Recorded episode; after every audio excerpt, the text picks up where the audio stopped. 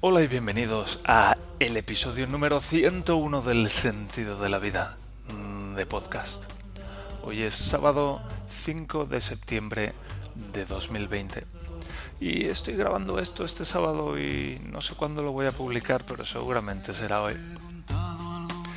En fin, mi nombre es Javier Malonda, para quien no me conozca, y esto es El sentido de la vida. El sentido de la vida.net y este es el podcast que hago para ese sitio en internet. El sentido de la vida de podcast. Y bueno, pues este es el primer podcast, este es el podcast 101. La primera pregunta a responder es porque este es el podcast 101, si es el primer podcast. Y es una buena pregunta y tengo mis dudas ahora mismo. Pero vamos a ver cómo lo explico. Hace algunos años, hace tres años, empecé a grabar podcasts. He grabado como unos 100 en total. Primero empecé a grabar un podcast que se llamaba prosperando y luego pues lo confluí con otro podcast o lo continué con otro podcast al que llamé el sentido de la vida de podcast.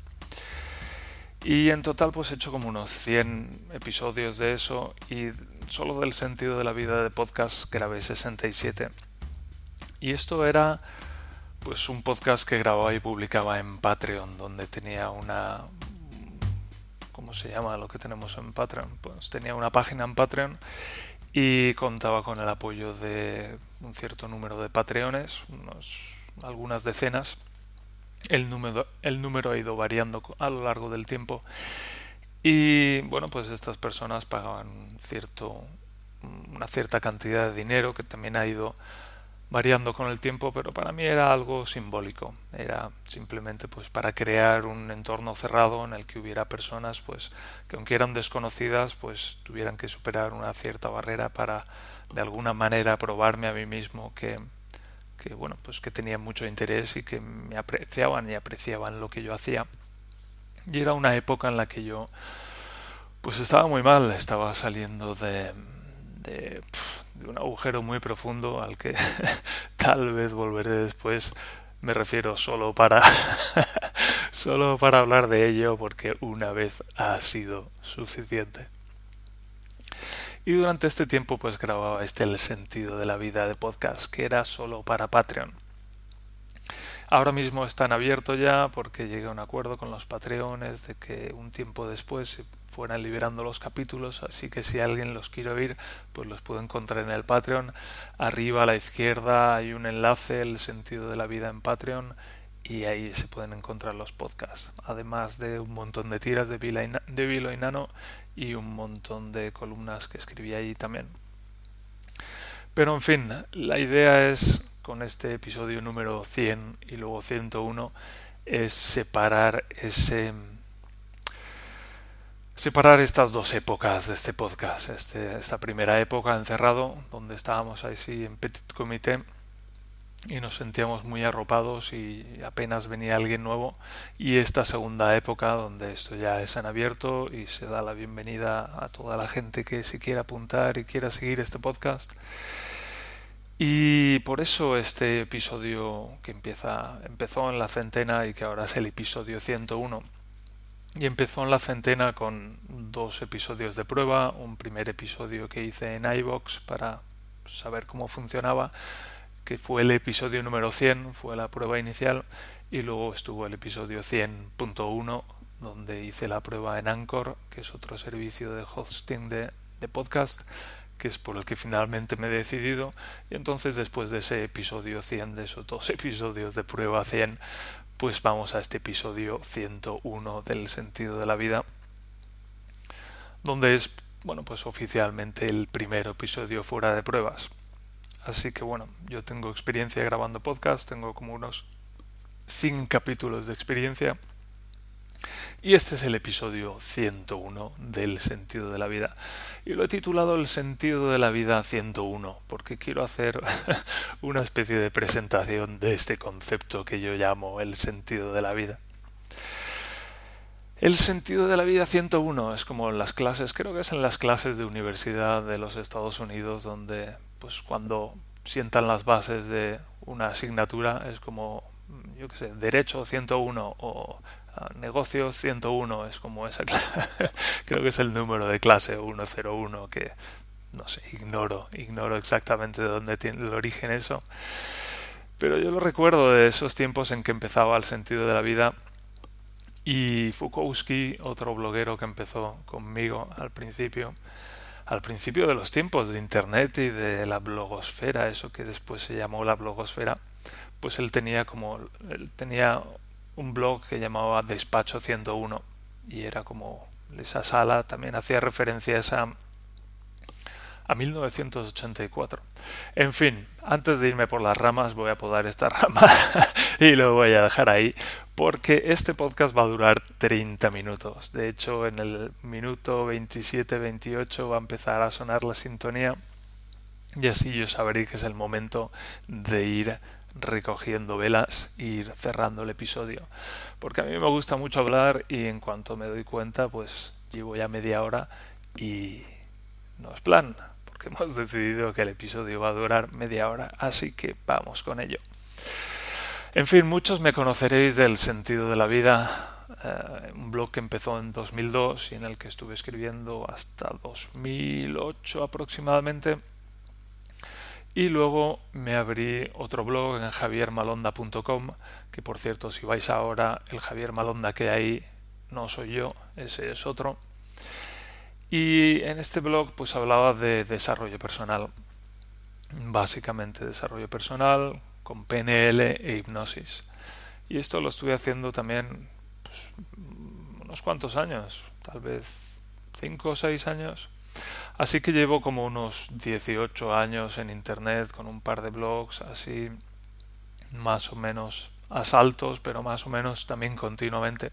Así que bueno, tengo mucha experiencia en esto de comunicar, sobre todo por escrito y por hablado menos.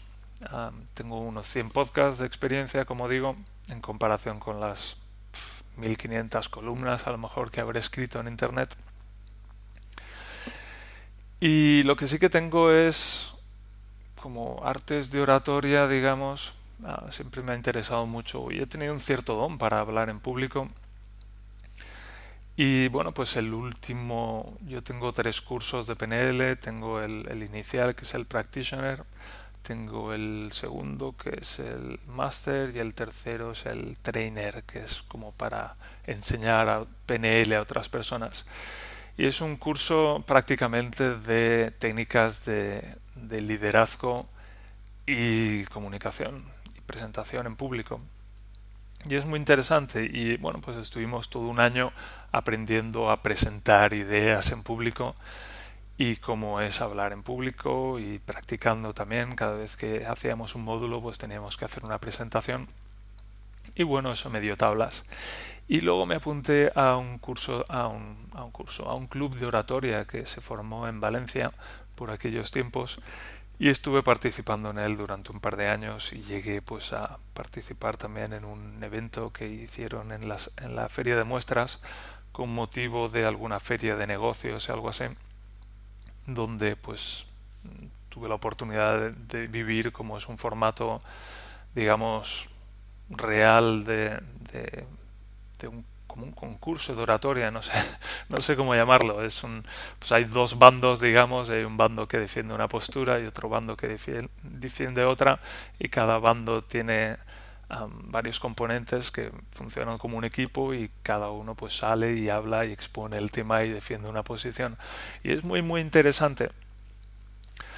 Pero lo que iba es pues eso, eso para decir que tengo una cierta experiencia hablando en público y que de ahí que hable con una cierta soltura y que se me dé bastante bien. Pero al margen de eso, el sentido de la vida 101. ¿Por qué el sentido de la vida? Bueno, pues en el año 2002 yo estaba mal. Llevaba ya como 10 años casi, por redondear, que, que me sentía muy mal. Tenía mucha angustia, tenía mareo, tenía náusea, era muy continuo dormía muy mal, tuve una etapa de, de dos o tres semanas donde, que no podía pegar ojo. Estuve, estaba, me acostaba por las noches y daba vueltas en la cama y se me me pasaba las noches en blanco, era increíble. Y, y, bueno, pues mucha, mucha angustia y una ausencia de sentido en lo que estaba haciendo. Es como me encuentro fatal y tengo que ir todos los días a la universidad a hacer esto. Y era, uff, era muy difícil. Y yo se lo comenté a mis padres y me llevaron a un, a un neurólogo para empezar. Y así empezó una peregrinación de médico en médico a donde fue probando, fui probando diferentes cosas. Estuve medicado con ansiolíticos y yo tenía pues ah, creo que eran 20 años o así y recuerdo recuerdo ese momento, en ese momento de estar sosteniendo la pastilla antes de irme a dormir y verme en el espejo y estar de pie sosteniendo esa pastilla y darme cuenta wow, tengo 20 años y tengo que tomarme esta pastilla para dormir. Y esto de las pastillas era algo que yo asociaba con, con la vejez. Y para mí eso de tener 20 años y tener que tomarme una pastilla para dormir era como como que no tenía sentido o sumamente triste, sumamente triste desde luego, en todo caso. Era como, uff, pobrecito de mí, pobre Javier que tiene 20 años y que tiene que tomarse una pastilla para dormir. ¿Qué pasa? Y ese qué pasa es lo que estuvimos investigando mucho tiempo entre mis padres y yo. Y yo pues probé muchas cosas, probé a hacer deporte, probé a cambiar mis hábitos alimenticios, probé a cambiar algunas cosas, probé diferentes médicos, probé mm, diferentes medicaciones. Mm, me hice pues pruebas estomacales muy desagradables de estas una de estas que mm, te hacen un contraste para ver eh, el, estómago y la, la, forma que tiene y si está todo bien. Y recuerdo por entonces el por entonces yo estaba deseando que encontraran alguna alguna malformación en mi estómago que alguien me dijera mira pues aquí tenemos, hemos hecho la radiografía de tu estómago y nos hemos dado cuenta de que aquí esta válvula, pues esto, y aquí, yo qué sé, en lugar de tener un, un estómago, pues tienes una cafetera y es por eso que, que te sientes tan mal y que tienes tanta angustia. Pero no, me dijeron, no, está todo bien, tienes un cierto reflujo, pero eso es todo, está todo bien con tu estómago y lo recuerdo como un, como un chafón, como, como un, ya digo, estaba deseando que me dijeran, no, no, ahí hemos encontrado algo, pero no. Y, y ya digo, fue una decepción para mí estar bien, estar sano físicamente. Y luego me hicieron también la prueba esta en que te tiran una manguera por la, por la boca esófago abajo para verte el estómago por dentro y pues igual estaba bien. Y cuando recuerdo cuando tenía 25 años o por ahí, yo ya llegó un punto en el que me resigné. Dije, bueno, pues esto es lo que me ha tocado a mí. A otras personas les tocan otras cosas y a mí me ha tocado esto y yo tengo que aprender a vivir con esto. Y por entonces estaba terminando la universidad y de hecho, terminé la universidad, empecé a hacer unas prácticas en una empresa que se dedicaba a la gestión del conocimiento y yo pasaba ocho horas al día leyendo patentes y lo recuerdo pues como algo sumamente desagradable y muy muy angustioso de, en el estado en el que estaba pues mal dormido y con tanta angustia con tantas náuseas con tanto malestar ir cada mañana a trabajar y estar sentado delante del ordenador ocho horas al día leyendo. Perdón, voy a beber un poco de agua.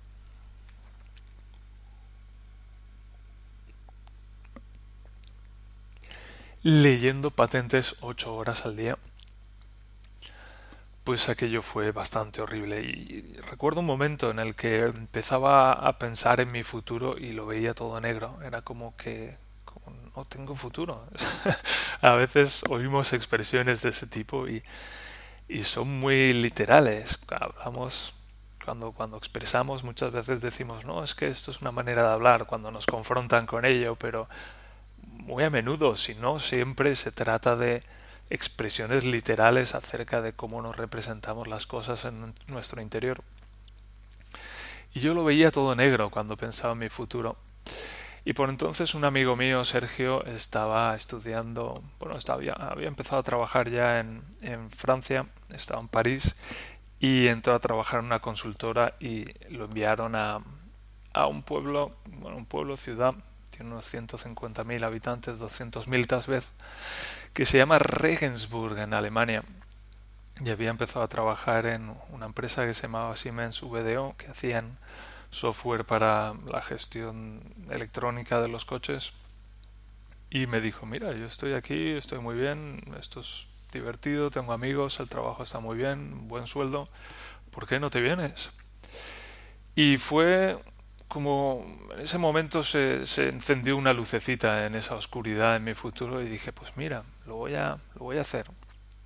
Voy a ahorrar un poco de dinero, voy a aprender alemán y me voy a ir y, voy a probar allí y tal vez un cambio tan grande como irme a otro país va, a tener un cambio en mi vida, a, mejor, tal vez mejore. no sé, voy a, voy a estar en un nuevo país, voy a hablar un nuevo idioma, voy a hacer amigos nuevos, voy a estar en otro trabajo nuevo, es como todo nuevo. Tal vez eso me haga sentir mejor, me haga estar mejor, suponga un cambio, un revulsivo. Y con esa idea me fui a Alemania. Eso fue en el año 2004. Y yo por entonces escribía ese blog, El sentido de la vida. Y recuerdo que empecé ese blog un poco como, como una válvula de escape. De yo, yo necesito, necesito expresar lo que llevo dentro.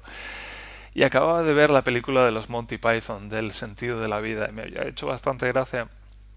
Y bueno, pues pensé, voy a llamar a esto el sentido de la vida. Y era, bueno, pues un poco los principios de Internet y había dominios como ese que todavía estaban libres. Y estaba disponible el .net y también estaba disponible el .com. Y yo me planteé esa pregunta, yo, ¿para qué quiero el, el sentido de la vida, este dominio del sentido de la vida?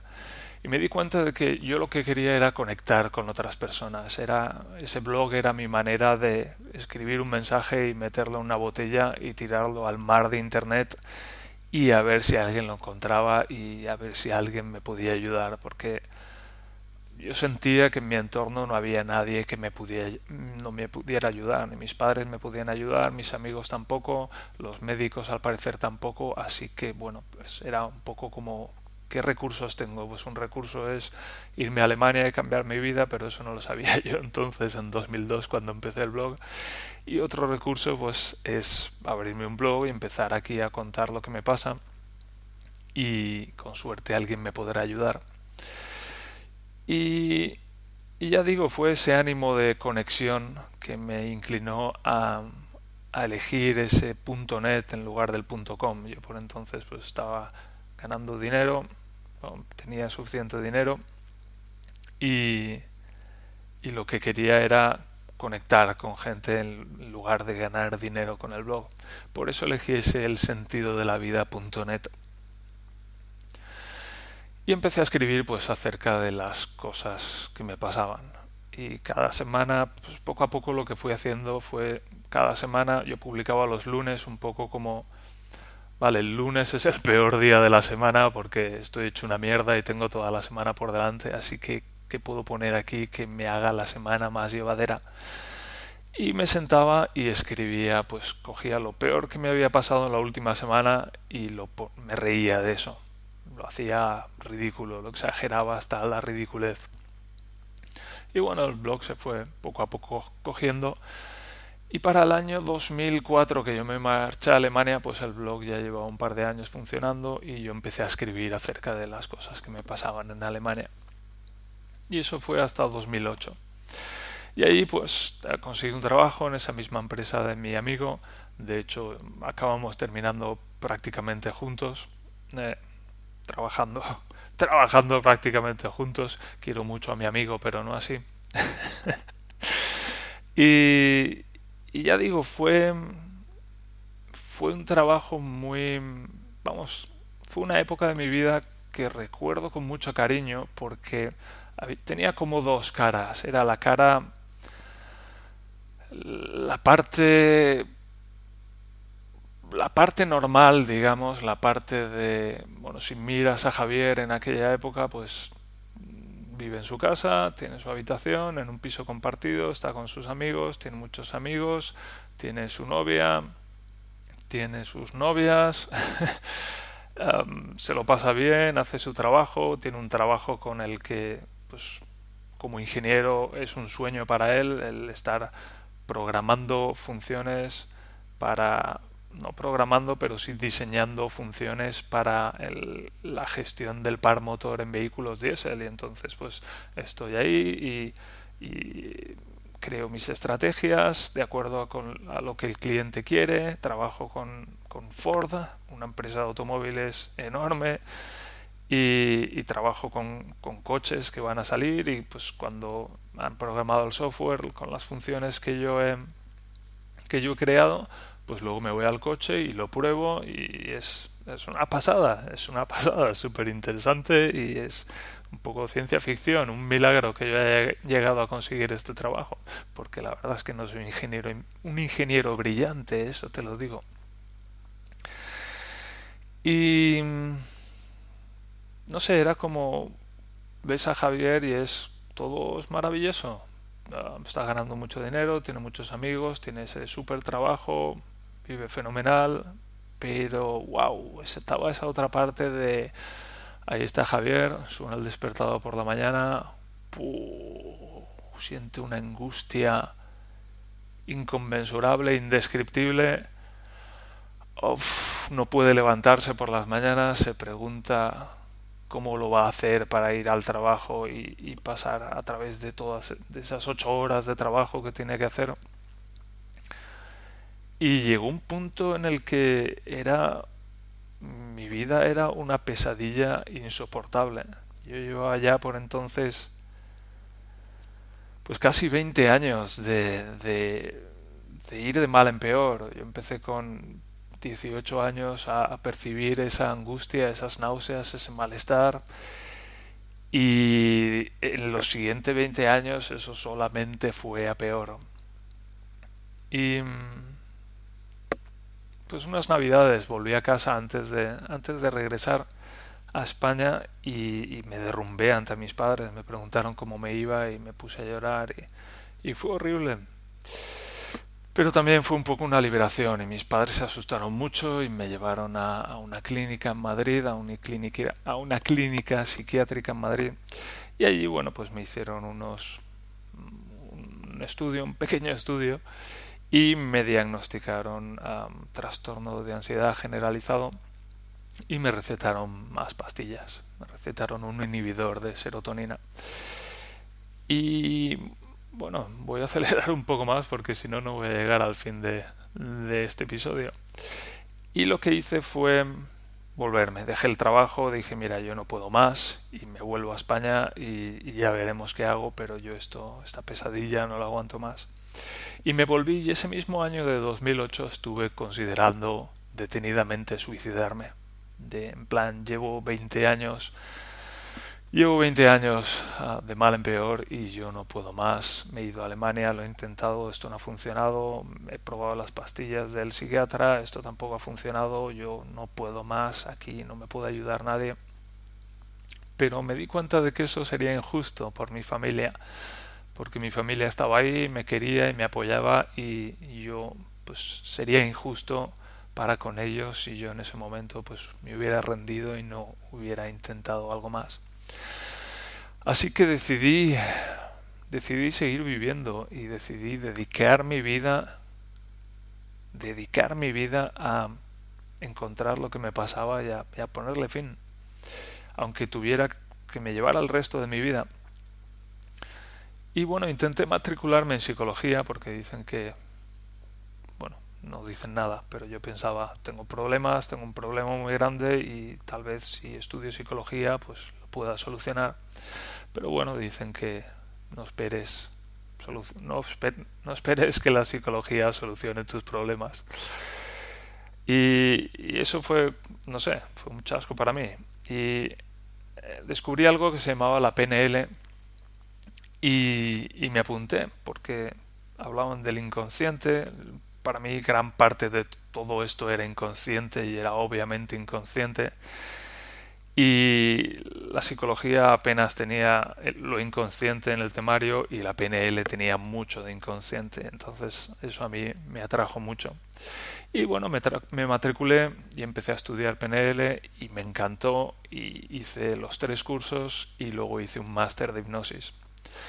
Y un día, bueno, hablaré de esto otro día porque me estoy acercando ya al final de este episodio, pero descubrí haciéndome un trance hipnótico a mí mismo, haciéndome una regresión a la infancia que cuando tenía 14 años pues vino un chico en el un compañero de clase en el colegio y me metió las manos por debajo de los hombros y me sujetó la cabeza y yo intenté zafarme y él empezó a doblar hacia adelante y en cuestión de 10 segundos pues estuvo a punto de partirme por el pecho. Y eso fue para mí tan traumático, tan, tan brutal a muchos niveles diferentes que no pude manejarlo conscientemente. Y todo ese dolor y esa experiencia tan dolorosa y tan brutal en la que yo había estado a punto de morir, pues quedó reprimida en mi inconsciente. Hasta ese día en que en ese trance hipnótico pues por fin surgió. Y a partir de ahí, pues me quedó la recuperación. Era por fin una victoria saber después de casi 25 años qué era lo que me ocurría, lo que no había podido averiguar nadie hasta ese entonces, lo averigué yo y estuve muy contento por ello. Pero entonces me quedó la recuperación. Ya, por ponerlo breve, pues mi esqueleto entero se había quedado retorcido en el interior de la piel y de la carne y eso me provocaba pues, pues un dolor un dolor tal que si lo hubieras si lo hubiera experimentado conscientemente me hubiera desmayado. Esa es un poco la definición de un de un dolor de un trauma inconsciente. Es como mira esto es tan doloroso y tan brutal que si eres consciente de ello te desmayas te haces inconsciente entonces vamos a dejarlo inconsciente y ya veremos qué hacemos con esto. Y esto es el sentido de la vida 101. Llevo seis años y medio recuperándome de esto. Ahora vivo en Múnich desde hace dos años y medio aproximadamente. Vivo con Daniela, que es mi novia desde hace unos seis años. Pero bueno, para mí es ya mi mujer. No estamos casados oficialmente, pero para mí es como si lo estuviéramos y empieza a sonar ya esa melodía, esa salidilla del sentido de la vida que me recuerda pues eso, que estamos llegando hasta el final de este episodio, al final de estos 30 minutos y que debo ir terminando ya y lo voy a hacer. Así que muchas gracias por estar escuchando este primer episodio del sentido de la vida de podcast, este episodio 101 que se titula El sentido de la vida 101 en el que te he explicado, bueno, pues quién soy, de dónde vengo y un poco cuáles, cuáles son las bases de lo que vas a encontrar aquí en este podcast. Este podcast es mucho de superación personal, va a haber PNL, va a haber hipnosis, va a haber la vida, va a haber a los seres humanos, me gustan mucho los videojuegos, me gusta mucho la Fórmula 1, me gusta mucho la música. Esta tonadilla la he compuesto yo. yo soy el que canto, el que hace los coros, el que toca el bajo, el que toca la batería, todo lo he hecho yo. Y bueno, pues va mucho de prosperar y de superarse a uno mismo y de de vivir y aprender a vivir la vida y aprender a apreciarla, a valorarla, a disfrutarla y a gozarla. Así que si me acompañas, que yo te invito a ello, pues eso es lo que vamos a estar haciendo aquí. El sentido de la vida de podcast. Gracias por estar ahí y hasta el próximo episodio.